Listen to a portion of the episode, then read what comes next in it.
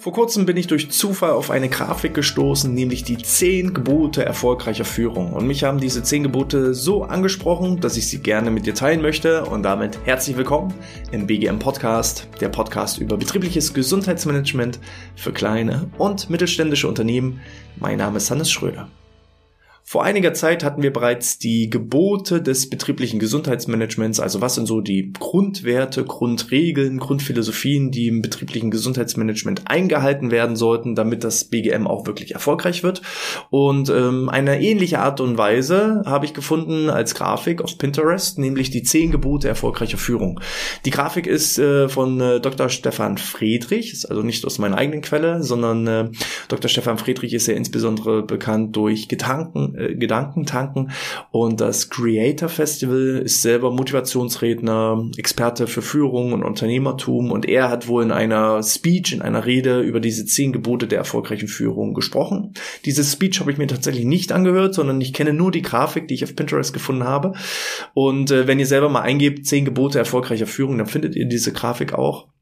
Und ähm, die haben mich einfach angesprochen, die würde ich gerne mit euch teilen und so ein bisschen meine eigene Meinung, meinen eigenen Senf darauf entsprechend äh, reflektieren. So, und dementsprechend starten wir mit Gebot Nummer eins und das lautet, führe dich selbst. Für mich bedeutet das Gebot führe dich selbst, sei ein Vorbild. Wenn du von deiner Mannschaft verlangst, dass sie pünktlich ist, dann solltest du auch selber in jedem Meeting pünktlich sein, dann solltest du Termine einhalten, dann solltest du vielleicht auch strukturiert sein, weil du kannst von deiner Mannschaft nur das verlangen, was du auch selber einhältst. Du kannst auch in der Aufgabenübertragung nur Aufgaben übertragen, zu denen du selber bereit wärst, diese zu erledigen, wenn es darauf ankommen würde. Das heißt nicht, dass du als Führungskraft ähm, ja deinen dein, dein hohen Stundenlohn dafür opfern sollst, um einfachste Arbeiten zu machen. Aber wenn es darauf ankommen würde, solltest du auch bereit sein, diese Aufgaben zu erledigen. Verlange nichts von deinen Mitarbeitenden, wozu du nicht selbst bereit wärst. Und wenn es das Thema ist, diszipliniert, strukturiert, organisiert oder pünktlich zu sein, dann lebe es als optimales Vorbild vor. Weil sonst kannst du es nicht von deiner Mannschaft verlangen. du kannst nicht äh, ja, Wasser predigen und Wein saufen, sondern du solltest dann eben als Vorbild agieren. Gebot Nummer zwei. Diene dem Sinn des Unternehmens. Hier ist erstmal die große Frage, was ist denn der Sinn des Unternehmens? Kläre diese Frage für dich selber und richte diese Frage auch gerne mal an deine Mitarbeitenden. Es ist immer wieder, also auch das ist wirklich eine Frage, die ich in vielen äh, Teamworkshops stelle. Liebe Mitarbeiter, was ist denn eigentlich der Sinn eures Unternehmens? Und es ist erschreckend, wie häufig man dann eine Antwort erhält wie, pff, weiß ich nicht, oder noch schlimmer, naja, der Sinn meines Unternehmens ist es, meinem Chef die Taschen voll zu machen. Hat dein Mitarbeiter so eine Einstellung oder habe ich vielleicht als Führungskraft eine solche Einstellung, dann äh, bleibt die Motivation eher auf der Strecke. Klar kann Geld ein Antreiber sein, aber das ist extrinsische Motivation und das treibt einen nur so lange an, solange man gar kein Geld hat. Ist das Thema Geld erledigt, dann äh, kommt irgendwann diese Sinnfrage. Warum machen wir denn das eigentlich, was wir machen? Ich habe mich vor kurzem mit einem Unternehmer unterhalten, der eine Marketingagentur betreibt und sagt, ich, wir sind wirklich als Team in diese Sinnkrise gekommen. Am Anfang war es natürlich erstmal wichtig, im Zeitraum der Existenzgründung erstmal Kunden zu gewinnen, und äh, da sozusagen das Geld zu erwirtschaften. Aber nachdem wir dann wirtschaftlich erfolgreich waren, sind wir in eine richtige Sinnkrise gekommen, weil es einfach immer wieder frustrierend und erschöpfend war, einfach nur Homepages zu bauen oder Flyer zu gestalten, die überhaupt nicht sinnstiftend waren. Und äh, dementsprechend hat sich dann diese Agentur umpositioniert und ähm, hat sich darauf spezialisiert, insbesondere für nachhaltige und umweltfördernde Projekte das Marketing zu betreiben. Und so war der Sinn erfüllt. Also wir sind aktiv im Bereich Nachhaltigkeit indem wir eben das Marketing für solche Unternehmen, die im Bereich Nachhaltigkeit unterwegs sind, entsprechend gestalten. Und auf einmal war die Motivation eine ganz andere. Bei uns im Team ist es so, dass wir eben Menschen glücklicher, motivierter, zu mehr Lebensqualität verhelfen wollen, produktiver dadurch machen wollen. Denn glückliche, zufriedene Mitarbeiter erzeugen automatisch bessere Ergebnisse. Es führt also auch zu ja, produktiven und erfolgreichen Unternehmen. Diese erzeugen hohe Gewinne dadurch. Die hohen Gewinne werden dann auch ähm, durch Steuereinnahmen in eine bessere Infrastruktur gegeben und diese bessere Infrastruktur führt dann dazu, dass wir mit Deutschland gegebenenfalls nicht den Anschluss komplett verlieren oder vielleicht auch mal an der einen oder anderen Stelle den Anschluss auch wieder ein Stück weit gewinnen. Ähm, und das ist so der Sinn unseres Unternehmens. Also Menschen Mitarbeiter in Unternehmen glücklicher, motivierter, produktiver und zufriedener zu machen. Mehr Lebensqualität einfach zu verbreiten. Und ähm, das zieht sich so durch. Und wenn das auch so kommuniziert wird, dann kann man auch mal vermeintliche Drecksaufgaben erledigen mit höchster Motivation. Ich hatte dazu mal eine duale Studentin, deren Aufgabe es war, Homepages zu sichten, zu reflektieren, könnte das Unternehmen ein Kunde von uns werden? Passt das schon mal so von der Philosophie, von den Werten, wie das Unternehmen strukturiert ist? Wer ist vielleicht auch Ansprechpartner im Unternehmen? Ähm, wie sind die Kontaktdaten, Telefonnummern rausschreiben, E-Mail-Adressen rausschreiben, das Ganze in einer Excel Excel-Tabelle mit gewissen Notizen versehen. Und das ist eine richtige Sisyphus-Arbeit. Das kann auch mal langweilen, das kann auch mal zu Frustration führen. Und äh, diese Studentin, die diese Aufgabe hatte, hatte nach mehreren Tagen irgendwann so ein kleines Stimmungstief und hat gesagt, naja, ich mache das hier ja eh nur als Beschäftigungstherapie, weil ich ja sonst nichts zu tun hätte. Und dann habe ich gesagt, nein, nein, nein, nein, nein, so ist es nicht. Um ehrlich zu sein, erledigst du gerade den wichtigsten Job. Wenn du diesen Job nicht erfüllst, dann kommt der restliche Prozess unserer großen Aufgabe, Menschen glücklicher, motivierter, produktiver zu machen, kommt komplett zum Erliegen. Denn du sammelst die Daten. Diese Daten werden an den Vertrieb weitergegeben. Der Vertrieb kontaktiert die Unternehmen. Die Unternehmen werden Kunden von uns. Die Kunden werden dann von uns bedient und wir schaffen unser Ziel, glücklicher, motiviertere, produktivere Mitarbeiter zu schaffen zu, umzutransformieren. Und wenn du diesen Job, den du gerade jetzt machst, nicht machst, dann haben wir einen echten Engpass. Ne? Das ist so dieses, ähm, ja, die, dieser Engpass ganz einfach, der dann entsteht, weil dann hat der Vertrieb nicht genügend Kontakte, dann können wir keine Neukunden gewinnen. Dann kommt dieser komplette Prozess zum Erliegen. Und als das diese Mitarbeiterin verstanden hat, war die Motivation auf einmal deutlich höher, weil sie wieder einen Sinn in ihrer Aufgabe gefunden hat. Dementsprechend kläre dem Sinn deines Unternehmens und dann diene diesem Sinn. Bring dich dahingehend ein mit dem bestmöglichen Hebel. Kommuniziere den Sinn der Aufgaben auch an deine einzelnen Teammitglieder. Erkläre ihnen, was ist der Sinn ihres Jobs, ihrer Aufgabe, ihrer Stelle. Und dann ist die Motivation, sobald der Sinn groß genug ist, auch gegeben. Gebot Nummer drei ist äh, fördere und fordere. Ich stelle äh, Menschen häufig ein nach gewissen Talenten, nach sozialen Fähigkeiten, weil ich der Meinung bin, alles, was fachlich ist, diese Fachkompetenz ist im heutigen Informationszeitalter einfach auch noch nachzulernen. Wenn jemand eben nicht weiß, ja, medizinische Grundlagen fehlen ihm, dann kann man ihn einfach auf eine Weiterbildung schicken. Und das sollte man auch. Das Wichtigste als Führungskraft ist es meiner Meinung nach, gewisse Fähigkeiten und Talente zu erkennen. Worin hat der Mitarbeiter seine Stärken? Anstatt einen Mitarbeiter zu finden, der auf eine Stelle passt, sollte man die richtige Stelle für die richtigen Mitarbeiter finden. Was sind seine Stärken? Und dann sollten die Stärken gestärkt werden, anstatt immer nur auf den Schwächen rumzureiten und jemanden durchschnittlichen zu produzieren. Unsere Gesellschaft, insbesondere unser Schulsystem, ist ja darauf ausgerichtet, irgendwie alle gleich zu machen. Ja, der, wenn jemand eine Mathe-Schwäche hat, dann bekommt er Nachhilfe in Mathematik, bis er dann vielleicht eine durchschnittliche Note, vielleicht eine 3 auf dem Zeugnis bekommt. Wenn er aber eine Eins in Musik hat, dann findet da keine Förderung statt, obwohl er ja vielleicht richtig, richtig gut im Singen ist. Und ich bin der Meinung, man sollte dann lieber das Geld, statt in die Nachhilfe von Mathe zu stecken und dann einen durchschnittlichen Mathematiker zu erzeugen, sollte man lieber das Geld in die musikalische Ausbildung stecken, weil das ist die Stärke desjenigen. Und dann hat man einen Weltklasse-Sänger vielleicht oder einen Weltklasse-Musiker. Erkenne die Talente und dann fordere und fördere. Anstatt ja, so Generalisten auszubilden, lieber Spezialisten auszubilden. Insbesondere in den Bereichen, wo sie ihre absoluten Stärken haben. Und das bedeutet für mich fördere und fordere. Ähm, Geld hat für mich die höchste Rendite. Also wir investieren einen hohen fünfstelligen Betrag jedes Jahr in die Weiterbildung unserer Mitarbeitenden. Und äh, wenn ein Mitarbeiter sagt, ich will mich weiterbilden, dann sagen wir, hurra, natürlich. Wie können wir dich, wie können wir dich dahingehend fördern? Und was können wir dann auch von dir fordern, damit sich das Ganze auch für uns auszahlt?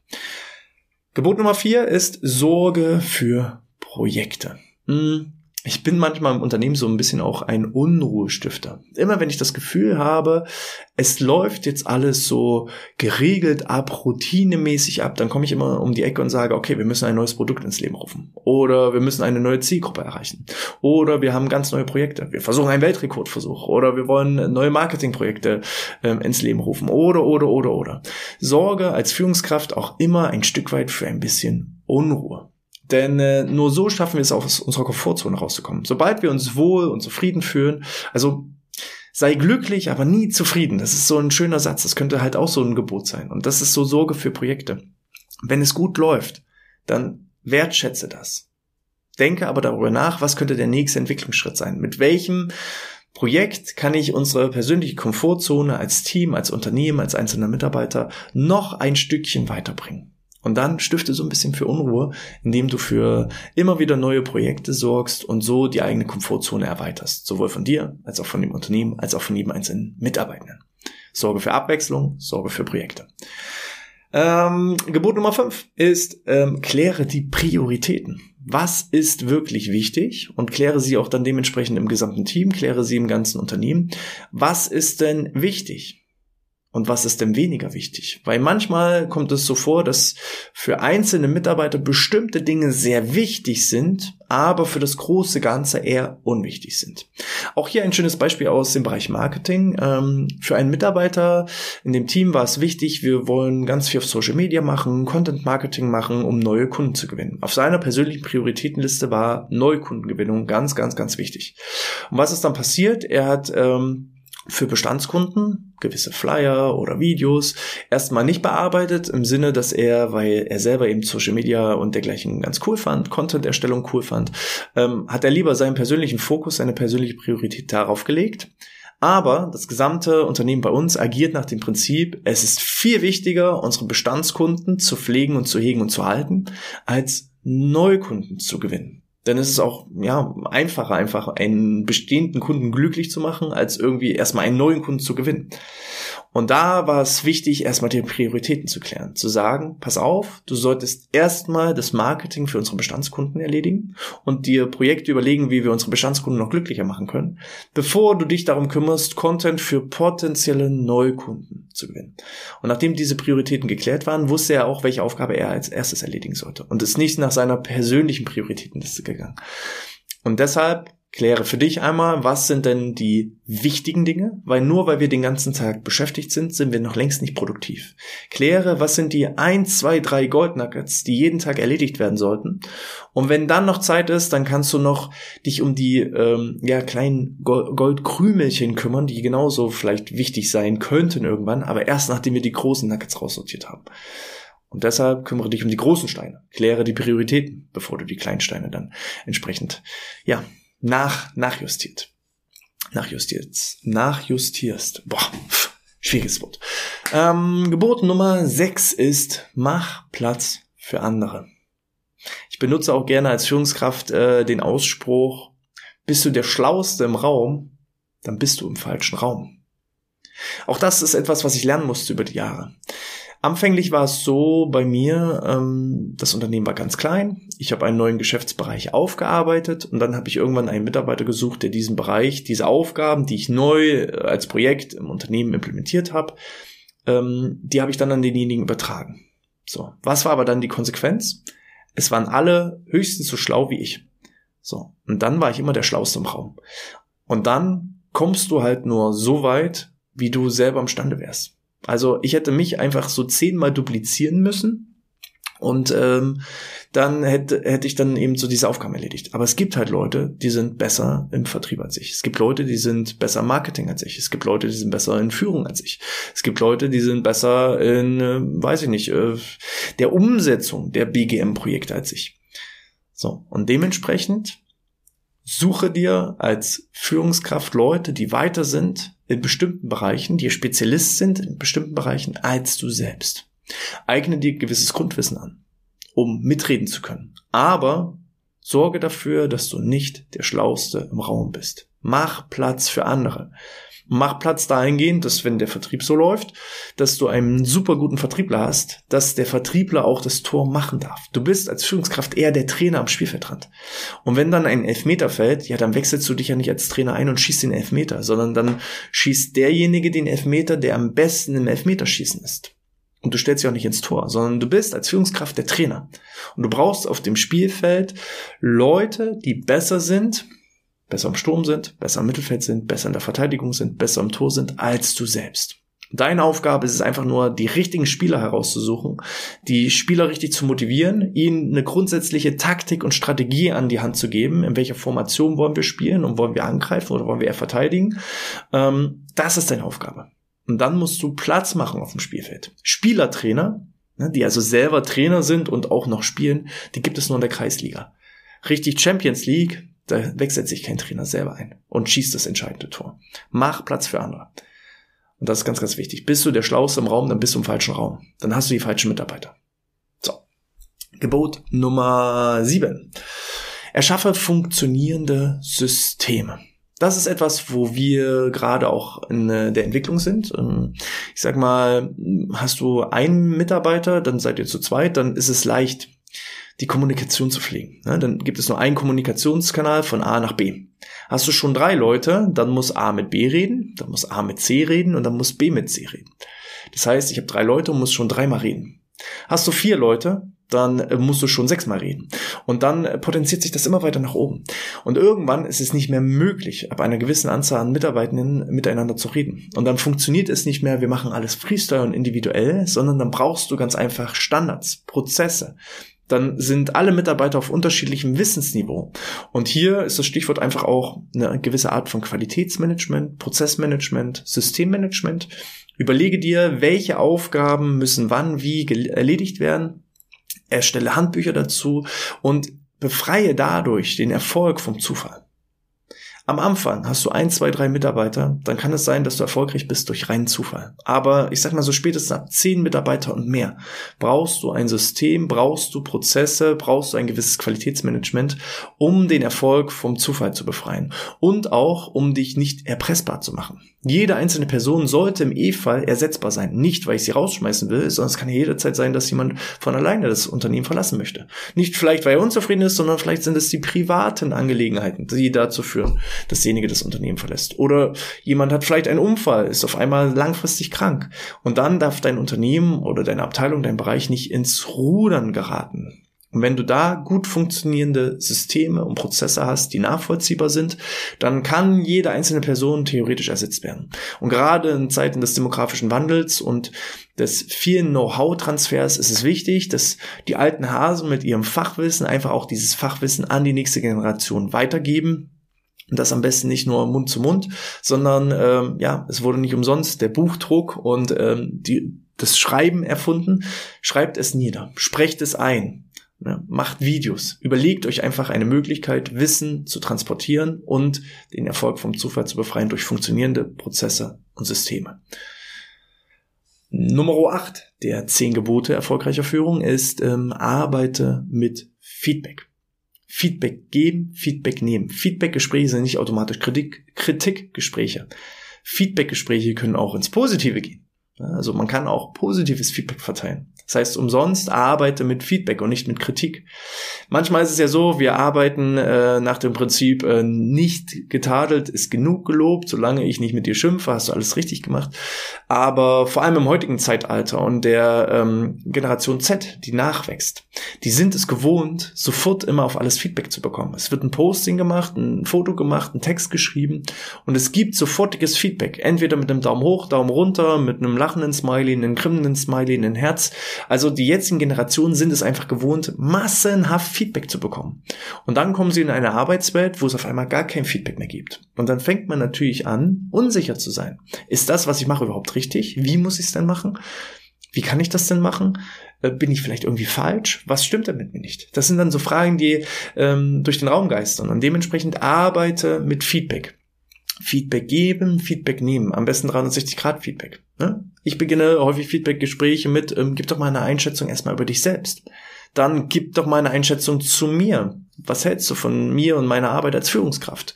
Dann kann ich Feedback abgeben. Was halte ich von demjenigen? Dann ähm, gebe ich Feedback ab zu meiner Arbeitsweise, warum ich bestimmte Dinge vielleicht so mache, wie ich, wie sie machen. Und wenn das in regelmäßigen Abständen stattfindet, sowohl in der Gruppe als auch in 1 zu 1 Gesprächen, dann äh, erlangt man einen gewissen Vertrauensgrad. Dann weiß ich einfach, wie mein Gegenüber tickt, was ihm wichtig ist, was ihm weniger wichtig ist. Es gibt halt bei mir im Unternehmen Personen, die brauchen regelmäßig Feedback, fast täglich Feedback. Und dann gibt es Personen, die sagen, tatsächlich, du, nicht getadelt, ist genug gelobt, wenn irgendwas schief geht oder wenn ich irgendwas falsch mache, dann sag mir Bescheid. Ansonsten mache ich einfach weiter wie bisher. Die gibt es auch. Die brauchen kein Feedback. Die wollen noch gar kein Feedback. Das ist aber eher die Minderheit. Von daher arbeite viel mit Feedback. Überleg dir Feedback-Systeme. Ähm, befreie auch hierbei den Erfolg vom Zufall. Nummer 9. der zehn Gebote erfolgreicher Führung ist, äh, verbessere und erneuere. Ich hatte eine Zeit lang einen Spruch an der Tafel stehen, du bist nur so gut wie deine letzte Trainingseinheit. Ja, also wenn ich jetzt heute einen Vortrag halte und als Feedback kommt raus, boah, das war der beste Vortrag, den ich jemals gehört habe, dann gilt dieses Lob, diese Anerkennung tatsächlich nur für diesen Moment. Und am nächsten Tag ist wieder Tag eins, Day One. Versuche jeden Tag aufs Neue dein Bestes zu geben. Und selbst wenn es mal nicht gut läuft, morgen ist wieder Tag eins. Du hast wieder eine neue Chance. Also in beide Richtungen. Ne? Verbessere und erneuere. Kontinuierlicher Verbesserungsprozess. Reflektiere dein Tun. Reflektiere dein Handeln. Ich habe gestern erst gesagt, das, was ich letzte Woche gesagt habe, hat heute schon gar keine Bedeutung mehr. Man muss sich immer wieder auf neue Gegebenheiten einstellen, insbesondere in dieser VUCA-Welt, wo ich einfach auch immer wieder vor neue Herausforderungen gesetzt werde. Und nur weil etwas schon seit 30 Jahren gemacht wird, heißt es nicht, dass es seit 30 Jahren gut gemacht wird. Reflektiere immer wieder aufs Neue, was wird gemacht, warum wird es gemacht, wie wird es gemacht und können wir das verbessern. Und dann erneuere. Es ist Unternehmertum und Führung ist nie fertig. Das ist so ein never-ending System, was immer wieder verbessert werden müsste. Und dementsprechend bilde dich weiter, lies dich ein, schau, wo du vielleicht noch Schwächen hast, überlege, wie kannst du vielleicht diese Schwächen durch jemanden ersetzen, der in bestimmten Bereichen Stärken hat, oder kannst du die Schwächen abbauen, fokussiere dich darauf, was sind deine Stärken und stärke diese Stärken und dann, ja, komm aufs nächste Level. Gebot Nummer 10, und damit das letzte Gebot der zehn äh, Gebote erfolgreicher Führung ist, äh, fördere die Kommunikation. Egal wie viel miteinander kommuniziert wird, die meisten Unternehmen haben tatsächlich, also die meisten Unternehmen, die wir im BGM betreuen, die haben gar kein Gesundheitsproblem, sondern die haben ein Kommunikationsproblem. Und selbst wenn du der Meinung bist, du kommunizierst noch nicht genug, es kann nicht zu viel kommuniziert werden. Es kann nicht zu viel kommuniziert werden. Genauso wie auch nicht nicht kommuniziert werden kann. Alleine schon, wenn ich gucke oder irgendwie Energie aussende, kommuniziere ich ja in gewisser Art und Weise. Wenn ich nichts sagen würde, alleine schon durch mein äußeres Erscheinungsbild, kommuniziere ich ja schon. Ähm, ich kann ja nicht nicht kommunizieren. Und andersrum im unternehmerischen und ähm, führungstechnischen Themen, ich kann nicht zu viel kommunizieren. Das geht gar nicht. Ähm, welche Kommunikationsmedien verwenden wir? Und die sind auch Stück für Stück gewachsen. Am Anfang hatten wir, als wir zu zweit waren, eine 1 zu 1 Kommunikation. Alle Sachen, die geklärt werden mussten, waren von Angesicht zu Angesicht. Irgendwann haben wir angefangen miteinander zu telefonieren, auch nach der Arbeit. Dann haben wir angefangen, SMS zu schreiben, Nachrichten zu schreiben, Slack, WhatsApp. Ähm, Sprachnachrichten. Dann äh, das Thema Intranet-Informationen zu streuen. Wir haben dann noch einmal, einmal die Woche bei uns so eine Info der Woche, wo jeder Bereich zum Beispiel jede Woche die aktuellsten Neuigkeiten aus dem Bereich mitstreut. Wir haben Dashboards mit ähm, Übersichtsgrafiken. Wir haben ein schwarzes Brett und, und, und, und. Das ist immer noch zu wenig. Wir haben regelmäßig unsere Team-Meetings, wo das gesamte Unternehmen mit dabei ist. Wir haben so Abteilungsbereichsmeetings. Wir haben Feedbackgespräche. Also vom Gefühl her mache ich den ganzen Tag nichts anderes als reden und kommunizieren als Führungskraft. Und trotzdem kriege auch ich immer wieder ähm, die Rückmeldung, ja, warum ist das bei mir noch nicht angekommen? Warum ist diese Information bei mir noch nicht angekommen? Alle anderen wissen schon Bescheid und haben gestern die Information bekommen, aber ich habe sie erst heute bekommen. Ähm, die Mitarbeitenden, das merke ich, wollen gerne so viel wie möglich ähm, über alles informiert sein. Weil wir Menschen haben einfach immer Angst vor dem Unbekannten. Und dementsprechend sorgt dafür, dass diese Angst gar nicht erst entsteht, indem ihr redet, viel kommuniziert, Informationen streut und nicht zu viel hinter vorgehaltener Hand macht. Das sind die zehn Gebote erfolgreicher Führung, so habe ich sie interpretiert. Gerne könnt ihr auch nochmal bei äh, Stefan Friedrich reinschauen, was er noch zu den einzelnen Punkten sagt. Ähm, wie gesagt, ihr braucht einfach mal eingeben, die zehn Gebote erfolgreicher Führung und dann findet ihr auf jeden Fall auch die Grafik, die ich meine. Das ist, ähm, das ist äh, wie so ein Heißluftballon, da sind oben ein paar Ballons und dann steht Unternehmen an dem Ballon, äh, also an dem, an dem Korb des Heißluftballons äh, dran. Und äh, da sitzen dann eben Personen so drin, ne, die in Richtung eines Ziels fliegen und dann stehen diese zehn Gebote erfolgreicher Führung da so nach und nach.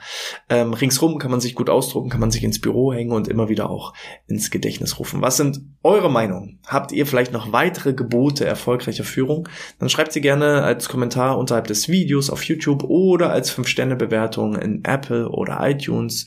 Ich lese entsprechende Kommentare und Bewertungen alle. Ähm, oder schreibt mir einfach eine E-Mail an info.outness.de. Auch das kommt bei mir an.